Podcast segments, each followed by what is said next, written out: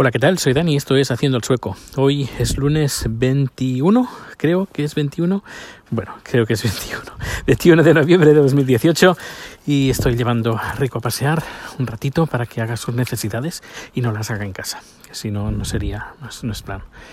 Y bueno, pues eh, empieza una nueva semana, una semana bastante complicada, bastante con mucho trabajo, porque tengo varias producciones. Hoy he tenido que ir bastante lejos, como a cuatro horas en tren, muy cerca de Gotemburgo. Una, una instalación tenían un problema. Y nada, he llegado ahí, he sacado un embebedor, un embebedor bueno, al menos yo le llamo así bebedor. Lo que hace es juntar la señal de audio y de vídeo en el mismo cable y así tienes pues un, cable que te viene todas las, dos señales juntas y tenían un problema con un aparatito de estos y nada, he traído otro, he hecho la instalación, he hecho las pruebas y ha funcionado. Me he sentido como, no sé si has visto la película eh, Pulp Fiction, pues me he sentido como el señor Lobo, que, arregla cosas, pues así me he sentido yo. Y nada, ha ido todo genial, todo perfecto. Lo único, pues claro, cuatro horas de ida, media hora de arreglo y cuatro horas de vuelta, pues no sé, se hace bastante pesado. Pero bueno, mañana me pido el día libre. Eh, porque mañana sale chat hacia Tailandia y lo acompañaré al aeropuerto y después el miércoles tengo que preparar producción, hay que alquilar el coche, un coche, porque el coche de la empresa eh, está en el taller. Bueno, y el jueves hay una mega, dos producciones a la vez, eh, o quizás tres y tengo que ponerlas en marcha. Voy a estar en una, pero las otras dos pues las tengo que poner en marcha. marcha. Una seguro, la otra aún me falta que, la, que lo confirmen. Pero bueno, va a ser un día bastante complicado. Bueno, noticia de Suecia, que es el, título del, del, capítulo de hoy. Y eh, bueno, estoy haciendo, ya hace tiempo que estoy en, en, en medio de un documental sobre VIH y lógicamente, pues claro, me he tenido que informar también cómo está aquí en Suecia, cómo están las cosas. Y hoy voy a comentar en los, los ah, protocolos de actuación que tiene Suecia ante infecciones, infecciones de transmisión sexual, infecciones o enfermedades. Yo le prefiero llamarle infecciones que en vez de enfermedades. Y, y nada, pues eh, si, si alguien aquí tiene o cree que tiene alguna infección, que ha cogido alguna una, infección, sea quien sea, sea cual sea, pues eh, puede hacer dos cosas. Una, o va al, a su eh, a su doctor y dice, mire que yo siento algo por ahí que pica y me gustaría que me hagan análisis. Y bueno, pues tú vas ahí, te hacen análisis, como vas por el doctor de, cabecera, pues pagas lo que tienes que pagar. Pero también hay otro sistema, normalmente lo usa la gente pues que viene de vacaciones aquí y no tiene el, el sistema sanitario no puede usarlo, pues hay un sistema gratuito. Gratuito que está en el hospital de eh, Söderhuset, el hospital del sur. Eh, ben Helsen se llama el departamento de, de, infecciones, departamento de infecciones. Y tú vas ahí, creo, hay un, pondré el enlace en el programa en las notas del programa eh, de la página web, porque hay, creo que hay un día a la semana, no sé cuál es, hay un día a la semana que no tienes que pedir hora. Tú vas ahí, coges el numerito, el numerito y eh, cuando te toca te hacen las analíticas, eh, te piden información, porque si saliera algo positivo, pues te, te, lo notificarían, te llamarían o... Sí, normalmente te llamarían al teléfono. Y si no te llaman es que no, no, no tienes nada y ya está. Lo único pues que ha sido una falsa alarma. Uh, luego pues si coges pues una, una, infección pues lo que te hacen es el, un, tratamiento. Eh, si lo haces a través del Soder, Soderhuset eh, normalmente bueno suele ser gratuito. Es decir te dan las pastillas y las tienes que recoger dependiendo de tu situación eh, legal en el país. Eh, que tienes ya una infección un poquito más eh, potente, pues ya es, ya es un poco más delicado. Y, por ejemplo, pues si hay alguien eh, queda infectado pues de hepatitis C, por ejemplo, ah, existe aquí tratamiento. Eh, hay varios tratamientos. A ver, yo he tenido que hacer entrevistas y claro, todo esto me lo han contado. Eh, hay varios tratamientos. Eh, hay un tratamiento que es el que salió en las noticias que en España lo querían poner, pero era muy caro, etcétera, etcétera. Aquí está, pero lo usan como último recurso, porque prefieren usar otros tratamientos un poquito más baratos que también son eficientes, que también lo curan perfectamente. Eh, que curan la hepatitis C y que, que, que, está bien. Y si no, pues si intentan, bueno, claro, intentan no gastar el, tratamiento el tratamiento caro. Si es como último recurso, pues sí, lo hacen. ¿Y qué más? Si en el caso pues tienes el VIH, pues, eh, pues en este caso te, eh, te ponen un doctor, una enfermera y que te hacen un, te hacen un seguimiento. Claro, y eso ya es una, una infección crónica y es como otro, otro tipo de infección crónica, como por ejemplo la, la hipertensión, como podría ser, bueno, el resto de, de enfermedades crónicas que hay. Ahora solo me sale esa, pero, pero bueno, que es sencillamente eh, un... hace frío, ¿eh? ¿eh? un seguimiento, analíticas, creo que son dos veces al año, si no me equivoco.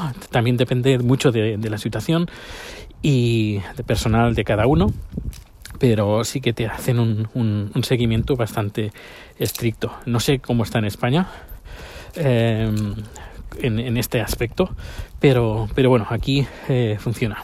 Lo único, pues eso, que te piden que estés registrado aquí en Suecia. Es decir, una persona de que quiera venir, yo qué sé, de un país latinoamericano o de España. Bueno, España, en principio no debería tener ningún problema. En un principio. Mm, pero que venga de, de Asia, de África, de un país no de la Unión Europea, lo va a tener un poquito complicado porque son eh, tratamientos caros que no se que no, no, no, no se dan a la primera persona que, que aparece, sino que tiene que estar residiendo con su número personal, etcétera, etcétera, etcétera. Por eso, pero bueno, eh, así es como funciona. Luego, por otra parte, hay eh, un curator, que es en, español no sé cómo sería curator, sería la persona como un asesor que eh, si saliera algo positivo, da lo que sea, clamidia, gonorrea, sífilis, estas infecciones tan tan mal vistas, porque, bueno, eh, le estuve haciendo una entrevista a un doctor en el Reino Unido, sé que no tiene que ver a cuento, y comentaba pues que estas enfermedades son como otras enfermedades, cualquiera, como coger una gripe. Eh, lo único, pues claro, como tiene el, la faceta sexual pues está visto como un tabú, como qué, mal, qué mal, pero igualmente pues son enfermedades que se contagian como de la misma manera que se puede contagiar otro tipo de infección que no sea de ámbito sexual. Y hay que habría que decía ese doctor que habría que eh, huir de ese de este estereotipo de, de, ese estigma de este tipo de, enfermedades de, infecciones bueno pues cuando sale algo positivo te mandan al curator y el curator eh, lo que hace te pregunta eh, ¿Dónde has estado? no, eso no te pregunta. Lo que te pregunta es eh, la gente con quién has estado en los últimos, mm, no lo sé, si son tres meses o seis meses. te pregunta con quién has estado y tienes que decir, eh, pues bueno, los nombres, apellidos, direcciones, bueno, todo lo que sepas de esa, de esa persona. Y lo que, lo que pasa es que ellos, el, sistema sanitario, se pone en contacto con esta gente, reciben una carta. Claro, si, si conoces a la persona, si no la conoces, pues no, no va a recibir absolutamente nada. y además si está registrada en el país. Pues reciben una carta diciendo que alguien ha ido al hospital, se ha hecho una prueba y ha salido positivo en tal cosa. Y que ha dado tu nombre para que vayas ahí y que te hagas también eh, las pruebas. Eh, es, está bien, aunque eh, me han contado que hay gente con mala fe. Es decir, eh, gente que coge algo y dice, ostras, odio a fulanito de tal o a fulanita de tal y me cae mal, tiene novio, tiene novia o marido o, su esposa y le voy a decir que me ha acostado con esta persona y cuando reciba la carta pues tendrán un marrón en casa y al final todo es mentira. Es decir, no, no, el doctor no comprueba de que los datos que, que, que da esa persona son reales o no. Es decir, por ejemplo, imagina que yo sé, yo contrajera alguna infección y tuviera que ir al curator, a este curator, pues le digo, pues mira, pues fulanito de tal.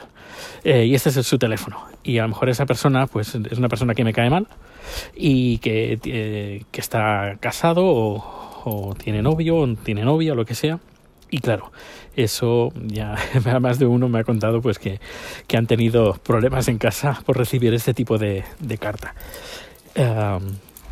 pero bueno, en España creo que esto no se hace, no tengo ni idea porque no, a menos he tenido suerte en este aspecto. Y, y bueno, pues así es como, están las cosas aquí en Suecia. Antes, anteriormente había una ley, que esta la, la quitaron hace ya cuatro años, cuatro o cinco años. Había una ley que exigía que si tenías alguna infección de estas lo tenías que decir obligatoriamente. Esto por una parte estaba bien, pero por otra parte eh, conseguían el efecto contrario. Hacían que la gente no se hiciera las pruebas de nada porque si no lo sabes, no tienes que contarlo. Y claro, pero si no lo sabes y no lo, eh, no lo sabes porque no te haces las pruebas y sí que tienes algo, pues lo que haces, lo que haces es eh, infectar a los demás. Y hasta que no eh, te enteras de que, que, tienes algo, pues a lo mejor pueden pasar meses o pueden, pueden pasar años. Y claro, por eso fue uno de los motivos de que se dio en cuenta de que, esta, este, que este sistema no, no funcionaba, no era efectivo como ellos habían pensado. Pues nada, pues eso, este, es, este es todo, amigos, por este número. Y nada, que tengo los dedos de la mano derecha que aguanto el teléfono, que los tengo congelados. Parecen de cartón. Ahora los tendré que poner en microondas. Pues nada, un fuerte abrazo y nos escuchamos en el siguiente número. Hasta luego.